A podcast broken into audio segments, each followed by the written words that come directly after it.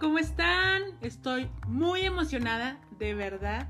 Estoy muy emocionada de subir otro podcast porque la verdad para mí escoger un tema, seleccionar un tema para mí es tan complicado. Yo quisiera subir más y a cada rato, pero como que se me viene a la mente, quiero hablar de esto y luego ya mm, ni termino de formularlo cuando ya estoy pensando, no, está más padre esto, está más padre el otro y así. Entonces como que cuando se me viene la idea tengo que grabarlo ya y pues a veces no es como que, como que ocurra. Entonces cuando grabo la verdad en realidad estoy como expectante y emocionada porque, porque de verdad fue así como coloquialmente podemos decir un tiro poder encontrar algo que me gustara, que me complementara y que tuviera el tiempo también para poderlo subir así como me gusta, ¿no? O sea, darme el tiempo para explicar lo que quiero decir, lo que me gustaría platicar. Aparte de que soy una persona que le encanta este, todo, ¿no? O sea, hablar de todo. Ni sé de todo, pero yo quiero hablar de todo, ¿no? Me gusta mucho la tele, podcast y, y llenarme de información espiritual y de psicología y de todo ese tipo de cosas. Entonces llega un punto donde, ay, quiero hablar de esto que acaba de suceder en mi vida. Y, y pues que me guste a mí no significa que le guste a todos, ¿están de acuerdo? Entonces, pues ahí ando buscando a ver a quién platico. Entonces, como a veces no encuentro quién se motive y se emocione tanto con todas mis aventuras o con las cosas que quiero platicar, pues el podcast se ha vuelto un gran lugar de refugio donde yo puedo platicar y a la gente que le interese, pues lo escucha y a la que no, pues, o al que no, pues ya el que sigue y así sucesivamente, ¿no? Hasta que, hasta que, pues a algunos les interese, quizá les entretenga, les divierta, no sé, los llene de algún conocimiento nuevo y podamos ir haciendo una bonita comunidad aquí, pero la ese es mi problema, los temas. Me parece mucho más fácil cuando alguien me dice, oye, habla de este tema. Ah, bueno, investigo y me lleno de información, etcétera, y, lo hago. Pero cuando no,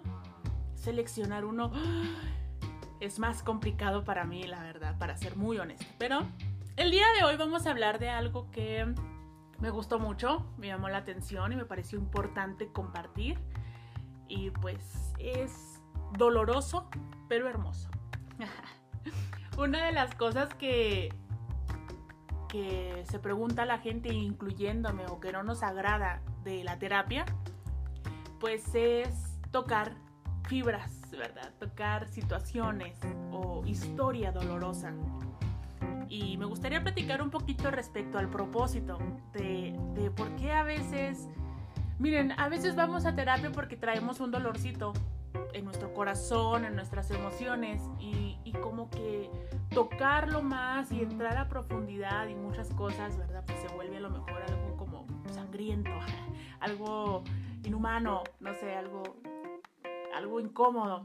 Pero es lo mismo como en la medicina, que si traes una infección, pues necesitan como que rascar y sacar toda la infección y es doloroso, pero pues va a sanar, ¿no? Y es muy parecido aquí, quiero comentarles que lo que yo voy a decir no es general, no estoy generalizando para nada porque como dicen por ahí, cada caso es un caso. Entonces, qué padre que con este podcast pueda motivarlos un poquito a ir a terapia y que en lo particular, cara a cara con el profesional, ustedes puedan ir haciendo una gama de herramientas funcionales para cada uno en su peculiaridad. Me encanta mucho la palabra, la multiforma, la multiforme, ¿verdad? De cada uno, que somos tan diferentes y, y por eso somos tan deliciosos y tan ricos en, en, en sociedad por lo mismo, ¿no? Por esta diferencia tan magnífica que tenemos. Y pues esto no solamente es en las cosas buenas, sino también en las cosas malas. ¿Cómo es que alguien dos personas o tres personas estén viviendo la misma circunstancia y cada uno lo interpreta pues como quiere, ¿no? O como le parece o como se le enseñó o como lo conoce, ¿verdad? Si no has escuchado mi podcast de personalidad, ve por favor, date una vueltita porque también según nuestra personalidad, nuestro temperamento, nuestras características, pues varía bastante la terapia varía bastante, el consejo varía bastante, pues la consulta y pues eso hace que esto sea más personalizado, pero sí hay muchas cosas que podemos, un consejito o algo que nosotros podemos dar que nos permite pues ir avanzando unos pasitos más. Si no estás en terapia, pues a motivarte a que vayas, ¿no? Comentar también pues que soy una psicóloga en formación. El momento en que yo esté culminada, que yo haya consumado todo absolutamente, se los aseguro que se los voy a presumir, pero también tomar en cuenta pues que estos temas que yo estoy tocando pues son temas que ya vi, que me gustaron, que llamaron un poquito más mi atención y pues los comparto para tener aquí información útil, información que les guste, que les entretenga, que les sirva. Ya saben, todas estas cosas más mi necesidad de expresarme, pues miren, ¡tarán!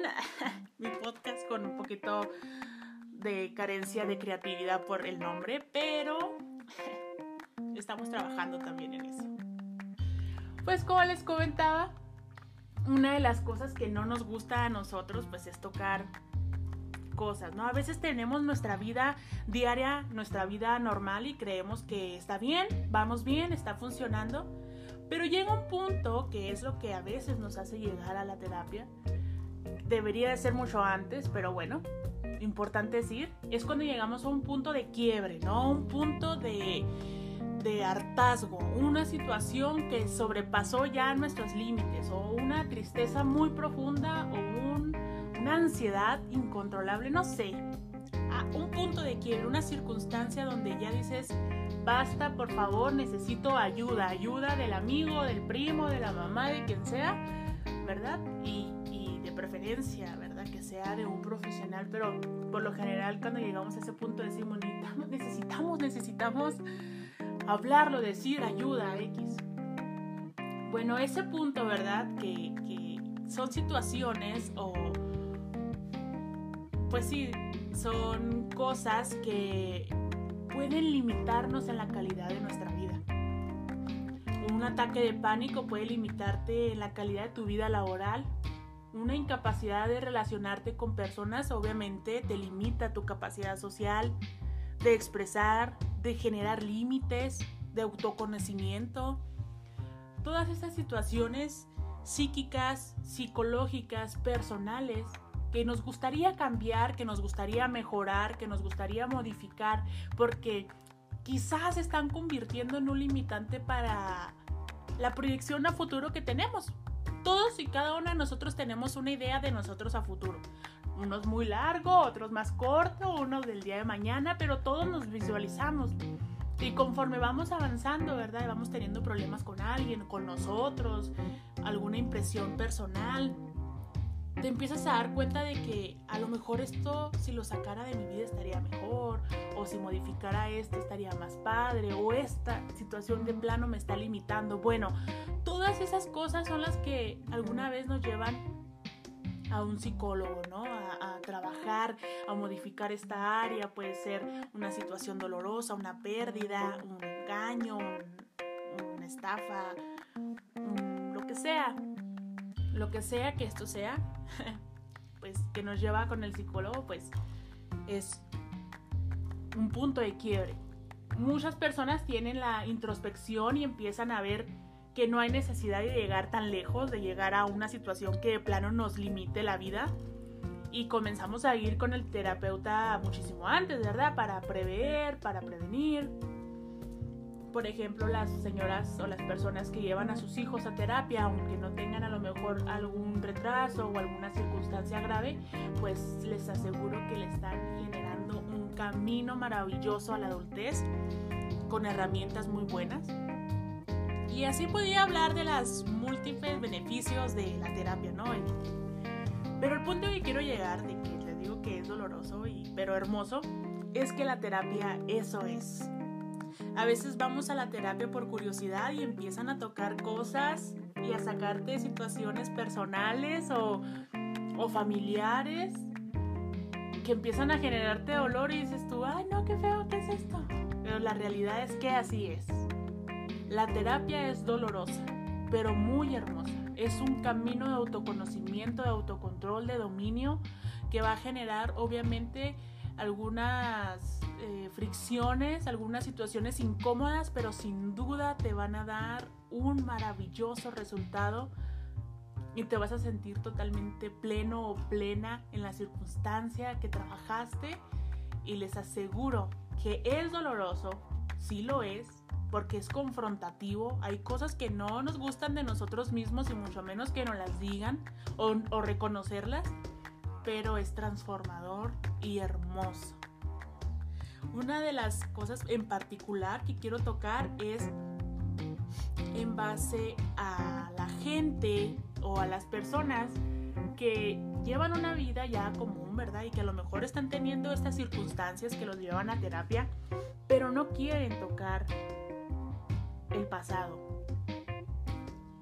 Y dices tú, ¿por qué voy a tocar el pasado? Mi situación es actual, necesito que me ayude ahorita. Psicólogo, agarra la onda. sí, es verdad, pero necesitamos, necesitamos escarbar, entrar un poquito más adentro. Una de las cosas que dice mi pastor que para mí ha sido muy importante eh, es que el, la respuesta a todos los problemas está en el principio. Cuando yo escuché eso, pues él hablaba respecto a la expertise de él, que es obviamente bíblica, y él hablaba que muchos de los problemas pues que se presentan en la Biblia pues están en el Génesis, ¿no? En el principio. Y yo lo entendía así muy padre, pero conforme yo fui relacionándome o teniendo un poquito más consciente en mi vida y haciendo más introspección, me di cuenta de que es real esa frase en todos los ámbitos de la vida. La solución a los problemas está en el principio. Si no la solución, créeme que gran camino en la solución está en el principio. En regresar al principio, a lo que sucedió en tu nacimiento, en tu niñez, en tu juventud. Parece feo, pero quiero explicarles un poquito por qué es así. No es un capricho de la vida, no es un capricho de tu psicólogo para que tú le saques todo tu historia familiar y los chismes de las tías y no, no, no, no, no, no es un capricho ni nada de eso porque somos unos chismosos, no es así quiero explicarte un poquito y espero que te motive un poquito a llevar una actitud diferente ante tu psicólogo si estás en un proceso o iniciar uno y que no te dé temor y que seamos valientes a tocar situaciones incómodas.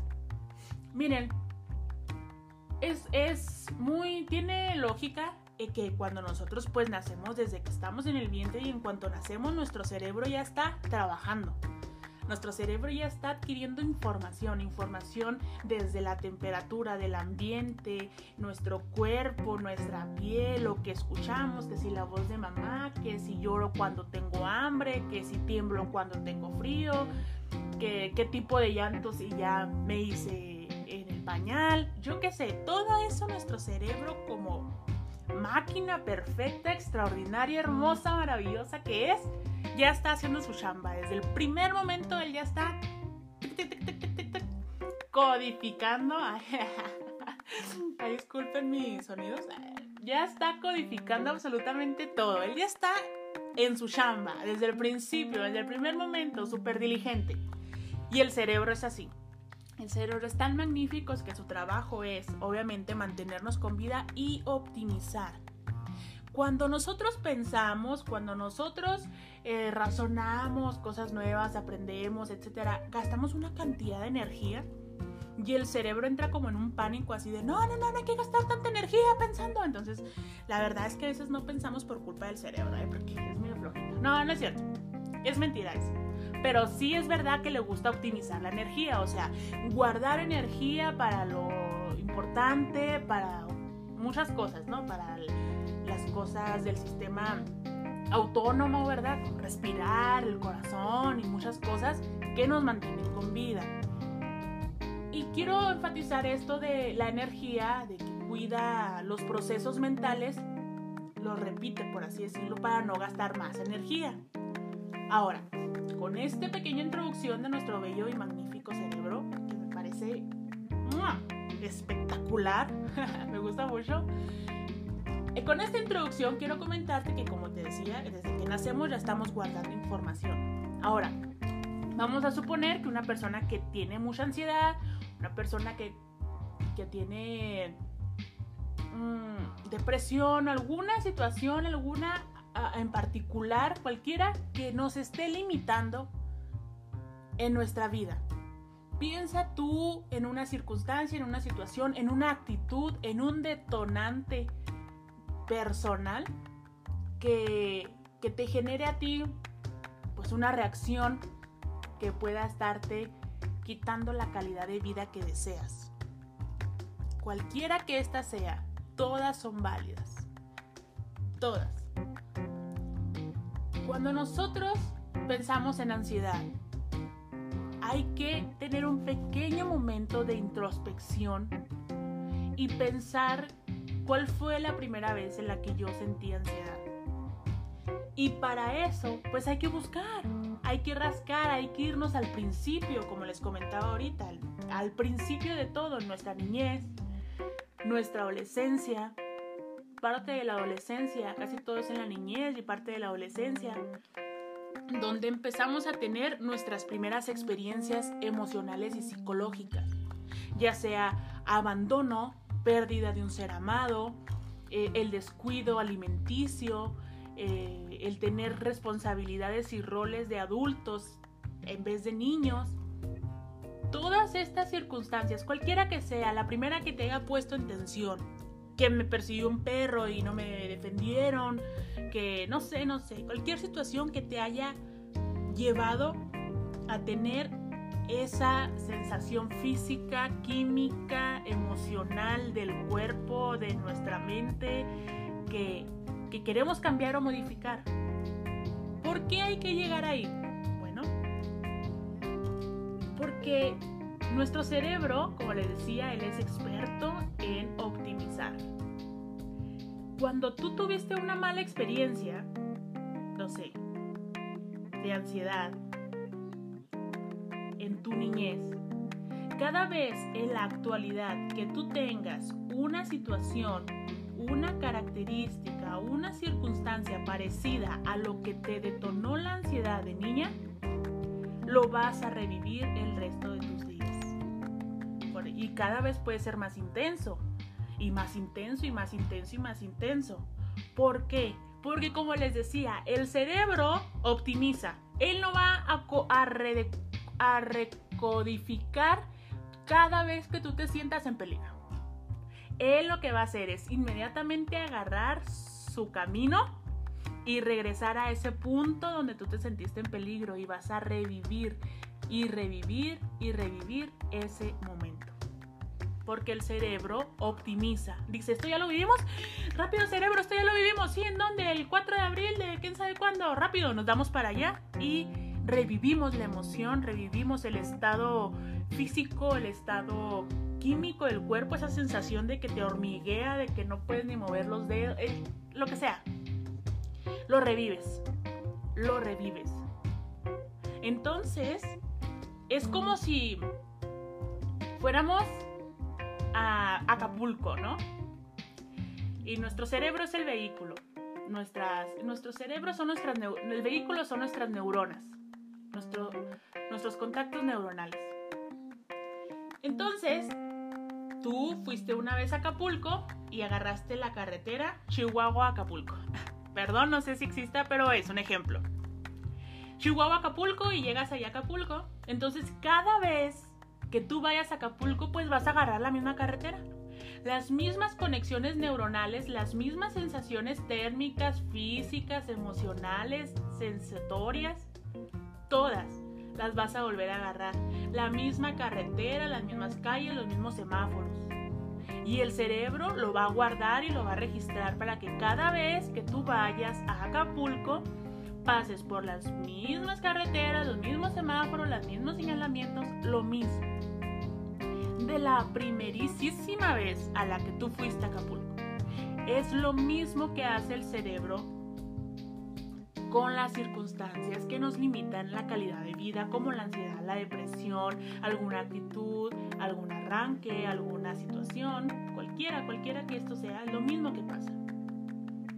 Cada vez que tú te sientes en una situación en la que te encuentras atacado o cada vez que te encuentras en una situación que tu cerebro empieza a, a, a describir o a detectar que es de peligro, se va a ir a la primera vez que sentiste peligro, a la primera vez que sentiste ansiedad, a la primera vez que sentiste miedo y vas a revivir y a revivir y a revivir esa sensación y a veces con más fuerza y con más potencia y con más vigor.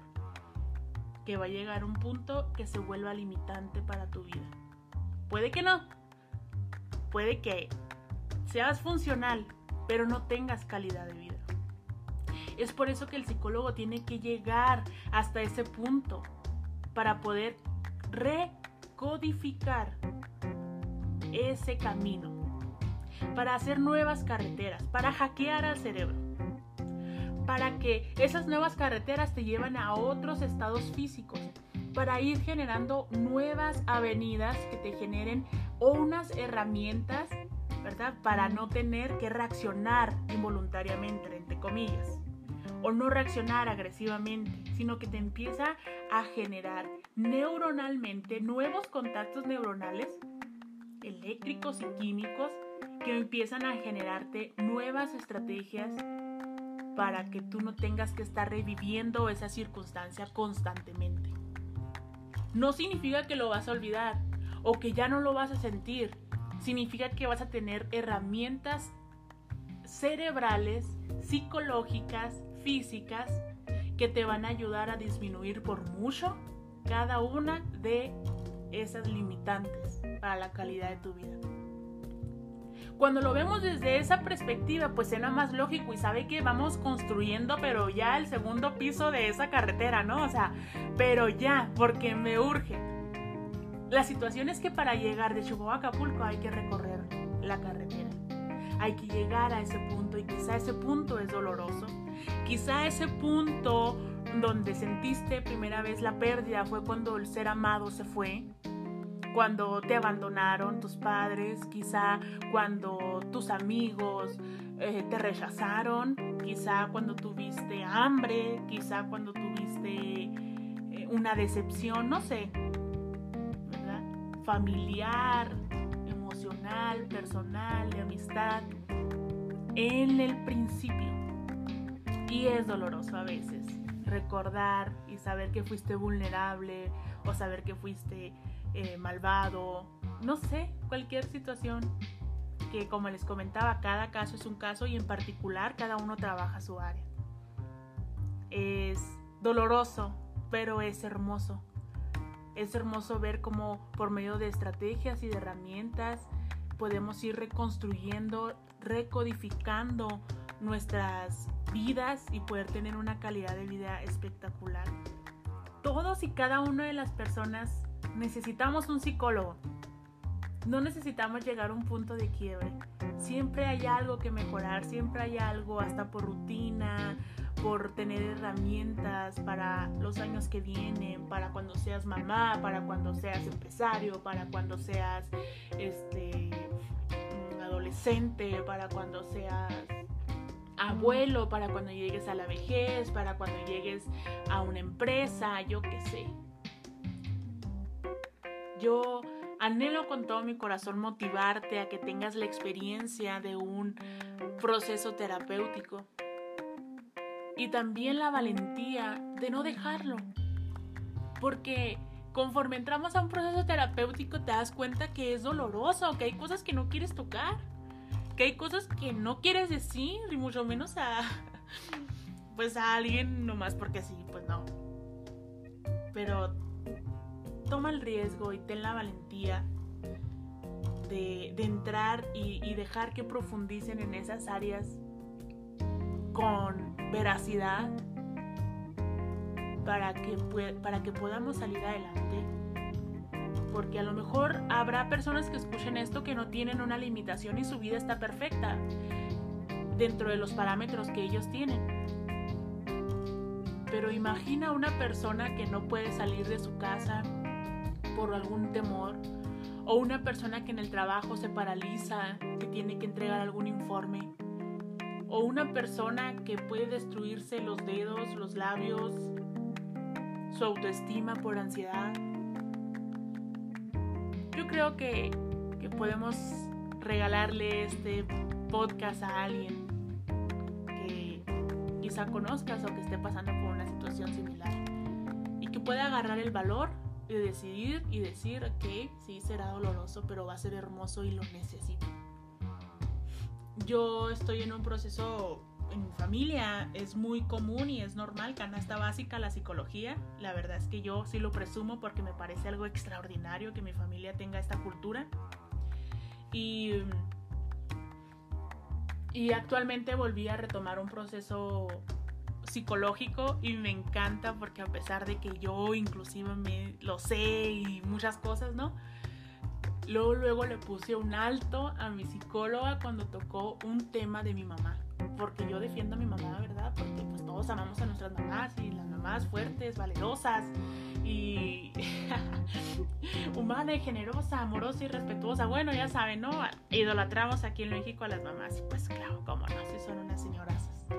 Pero yo luego, luego dije, no, no, no, mire, la situación no es porque mi mamá fuera mala, es que la situación así era, ella tenía que trabajar. Y así yo me empecé, empecé a defenderla.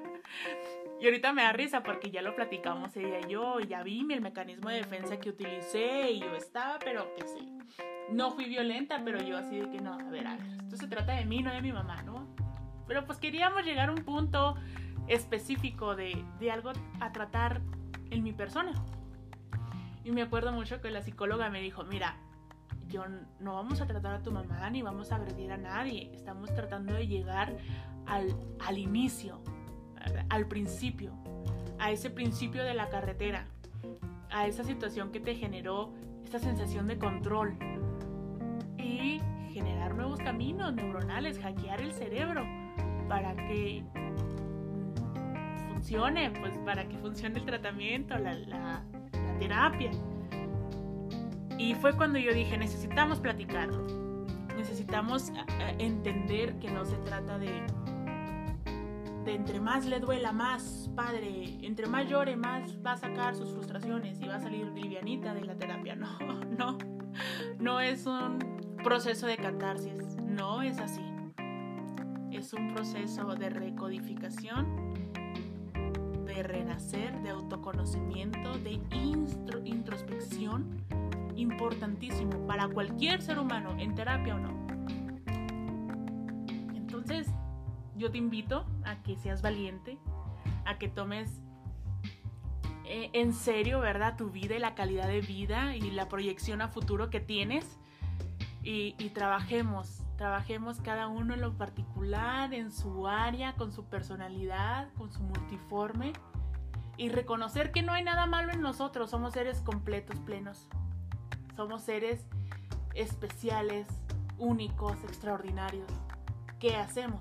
o tenemos actitudes que nos limitan. No hay nada malo de nosotros. Hacemos a veces cosas raras. Cosas que no nos explicamos hasta que tomamos la decisión de tener un proceso terapéutico. Muchas gracias. Recuerda, recuerda que es doloroso, pero muy hermoso.